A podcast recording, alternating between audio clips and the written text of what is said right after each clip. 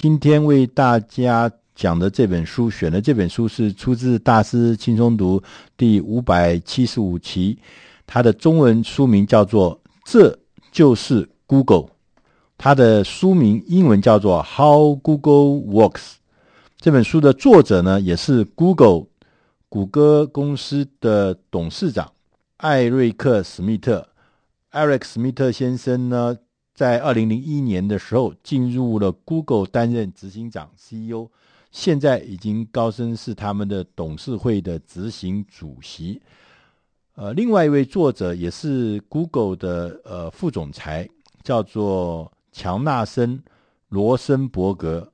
这两位都是 Google 公司重要的经营者，尤其是史密特先生呢，那更是将 Google 从一个有很大流量，但是不赚钱的、没有商业模式、没有营运模式的公司呢，因着他的创意，让 Google 公司变成一个不但有大量的流量、有大量的用户，同时也是有大量的营业额的一个成功的、当今最成功的一个网络公司。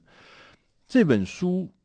在前面就开宗明义的告诉我们，他说：“我们在网络世纪，企业内部会有一种特别的人，这个人是为能够为企业带来很巨大的影响力。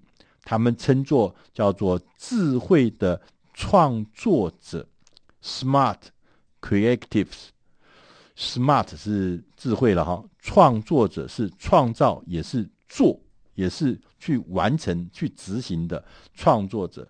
智慧创作者，他能够结合技术知识、企业的专长、企业的创造力，他同时用现代的工具，而且飞快的速度，做出各式各样惊人的成果。这个是未来，也是现在。企业里面最有影响力的人，智慧创作者。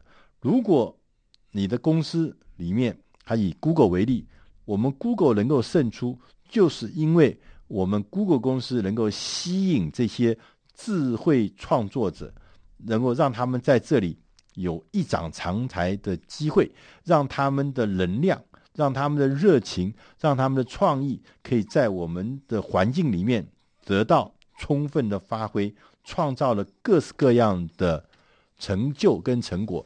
那这是我们 Google 能够成功最重要的关键。那在书的呃这本书里面呢，他把 Google 呢能够大大的成功呢，分成几个面向来跟大家说明。第一个面向是文化，他说要吸引我们前面讲的智慧创作者，你必须要拥有一个。相信自己口号的组织文化，也就是说，你的组织文化必须是一个很实在、很具体的，而且大家都知道的、耳熟能详的，而且是能够实践的相关的理想。组织里面每一个人在组里面要把我们的文化当做每一个人行为的罗盘，它不但是行为罗盘，还是道德的罗盘。他说，譬如说，Google 说。我们公司的文化，让每个人都知道，公司的目标就是要组织全世界的资讯，各式各样的资讯，让每个人都能够取得这些资讯。所以，一方面他收集全世界的各式各样的资讯，另外一方面要让所有人都能够得到正确的他想要的，找得到他想要的资讯。所以，任何人在公司里面，在 Google 里面，你不要得到任何人的许可，你也不要找你的上司来许可，因为这样子的就是我们的目标。人人都可以做任何挡住这个目标的问题或是困难，都可以去解决它，都可以去不用请示说这个要不要做，这该不该做，大家都知道这就是该做。他举个例子，他说在二零零二年的时候，他那个创办人呢、啊、叫赖利·佩吉啊，他想找一部摩托车，一部古董摩托车，它的这个型号呢叫做 Kawasaki H1B，他就输到他的这个呃电脑里面去，在他用他的 Google 去搜寻，结果呢，跳出来的呢全部是 H1B。但是什么 H1B？它不是摩托车的 H1B 的编号，它是有一个美国 H1B 签证的律师广告，就是专门办美国 H1B 型的这个签证、移民签证的律师的广告。所以呢，佩奇说我要找的是摩托车，结果出来的是 H1B 的这个签证的律师的承揽广告，所以他很生气，他就把这个印出来，把这广告印出来，而且还用荧光笔写了，说这个呢。广告实在太烂了，为什么？因为我要的东西都没有出来，的东西都不是我要的。虽然我的是 Kawasaki H1B，那他是移民签证的 H1B，所以他就把这个东西贴在布告栏就回家了。在周末的时候，有人看到了这个东西，有一个工程师就说，他找了四个同事，他们五个人一起说，我们要来解决这个问题，就是我们搜寻到的东西跟我们所要的东西是。两回事儿，这个事情是严肃的，这个事情是，呃，没有办法，呃，就违反我们的目标，就是组织全世界的资讯，让人人都能取得这样的目标，所以他们就开始找方法，最后他们就说，他说他们发现呢，广告应该是依据相关度出现，不是因为。广告主付了多少钱而出现？就是说，我们之所以出现这个律师广告，就是因为他因为广告主出的钱多，所以他就在前面出现。但事实上，这个我不是我要的，所以广告的出现呢，应该是依据相关度。那因为这样子的 insight 洞见呢，变成 Google AdWords 的这个这个广告引擎的一个工作的基础。后来，他们每一年创造几十亿美金的事业，就是因为当时这五个小朋友，这五位年轻的工程师，他们解决了一个佩吉创办人当时他搜寻广告的搜寻的时候出现的一些不必要的广告，搜的不准确，收的不对，就这么一个小东西，就让他们公司后来产生很巨大的呃的利益。那这是一个文化。没有人叫他去做，他们自动去做，他们觉得这是我应该做的事情。所以呢，在这个文化里面呢，呃，他们也特别强调说，所以说你会看到 Google 公司里面有很多事情，我们看起来就觉得很独特。譬如说，他说我们要吸引那些有智慧创作者的这个这个来到我们公司来，所以他们说我们的办公室通常都非常的拥挤，让所有的能量跟互动。放到最大，他们自然就会变成一个像生态系一样，就会自然会进步、会成长。团队一起工作、一起吃饭、一起生活，然后呢，他们觉得表达自我、创新所带来的副产品就是杂乱。这个杂乱是力量，杂乱不是坏事，杂乱也不会让人分析，它反而会让我们觉得它是一个热情的，它是一个在成长、进化的过程中。他说我们在呃团队里面才强调。公司是围绕着影响力最大的来来来做组织的运作。这个影响力最大，不是来自职务高低，不是来自经历多久，而是来自他的表现跟他的热情。表现最多、最好的人，热情最大的人，他就是影响力最大的人。我们要绕着这些人来围绕着他前进。这就是我们在 Google 里面我们看到的一些很特别的事情。像他说，在 Google。他们的服装规定是你一定得穿点什么吧，同时他们也强调不作恶，不要做坏事，这是很有名的。你看，这就是他们的文化。他们的文化觉得说，这样子的文化是会吸引那些我们刚刚前面讲的叫做智慧创造者来的。那同时呢，他在后面也有讲到策略。他说，我们 Google 公司呢，出名的地方是在于没有不可以跟动的营运计划。公司相信大家前进的时候，自然就会找出该做的事情，而且呢，随着环境周遭的变化而做出顺应的变化。所以，智慧创作者他们是喜欢这样子的动态的，呃，这个随时呃调整的这样子的工作的方法。所以他说，你可以看吗？我们在呃我们呃在 Google 的产品链里面，他说。Google 当时做 Google 的时候，他最早是就是只为一个目的，他说我要找出更好的网络搜寻方式。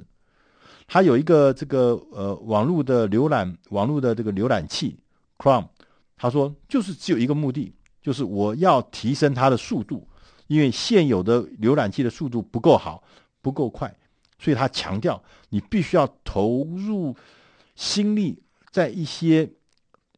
大问题的技术 insight 上面，跟提出这个大问题的解决方案。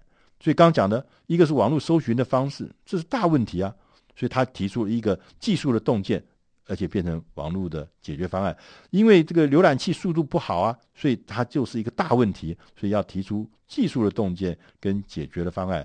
他说，规模要比营收重要很多，你要先追求规模，规模。必须达到你这个呃很世界级的，而且它是你规模是你的核心计划，因为因为在竞争激烈的环境里面，任何的优势都不会持久，只有规模是最重要的核心部分。同时，要让好的产品变成人人可用。对，他说，当时有人说，那在那个年代，你为什么不做入口网站呢？他说：“这个可能更有商业价值啊，更也有营收。”他觉得不是，他觉得说我做一个好的专精的搜寻平台，可能那个结果会比做这个入口网站还要远远的有价值。所以他就用开放式的平台来做很多事。他第三个部分，他讲人才。但我们前面一直在讲，他说要好的人才，要公司未来其实依靠这个所谓的。智慧创作者，但你怎么找得到这些人呢？这些人在哪里呢？他说，如何找到？他有几个有意思的事情。他说，第一个是羊群效果。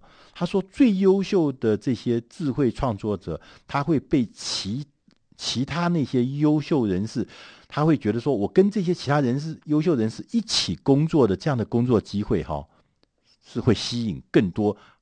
有智慧的创造者的，就是优秀的人才在一起，会吸引更多优秀的人，这叫羊群效果。他说，你要创造、寻找这些有热情的点。他说，在环境里面，热情是智慧创造者的动力。